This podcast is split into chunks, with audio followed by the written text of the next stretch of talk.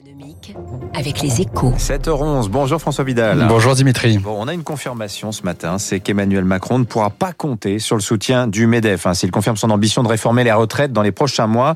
Euh, Geoffroy Roux de Bézieux, le président de l'organisation patronale, s'exprime dans les colonnes de votre journal, Les Échos, ce matin, et il est très clair, il est défavorable à une réforme des retraites avant la présidentielle. Oui, c'est vrai, hein, mais il prend bien soin d'expliquer pourquoi, et, et c'est uniquement pour des raisons tactiques. Hein. Il redoute en fait que dans le contexte d'un début de campagne présidentielle, la montagne accouche d'une souris, et que les ambitions du chef de l'État, faute d'un capital politique suffisant en fin de mandat, ne se traduisent par ce que le patron des patrons appelle une réforme rustine. Car sur le fond, Geoffroy Roux de Bézieux n'a aucun doute. Hein. Il est convaincu qu'une réforme s'impose, mais aussi qu'il faudra repousser l'âge de la retraite pour assurer le financement de notre système de pension.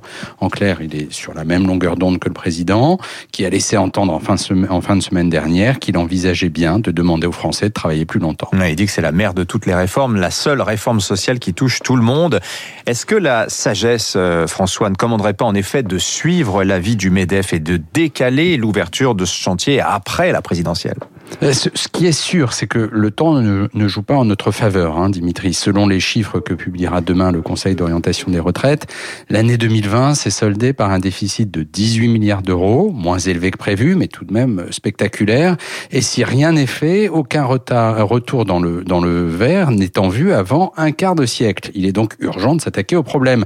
Alors bien sûr, hein, on peut faire de l'élection présidentielle un, référendum pro ou anti-réforme des retraites, comme le recommande de Geoffroy Roux de Bézieux.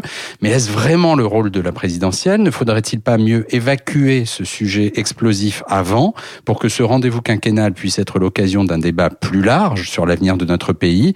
Étant donné la période que nous venons de vivre, j'ai le sentiment que ce serait préférable. Voilà, il explique hein, ce qu'il ferait, Geoffroy Roux de Mézieux, avec un mécanisme automatique de déplacement euh, de l'âge de départ en fonction du nombre de cotisants de l'espérance de vie. Effectivement, ça demande sans doute un grand débat. Merci François Vidal des Échos. Il est 7h13. Dans un instant, l'invité de l'économie, Thierry Laborde, le directeur général délégué de BNP Paris.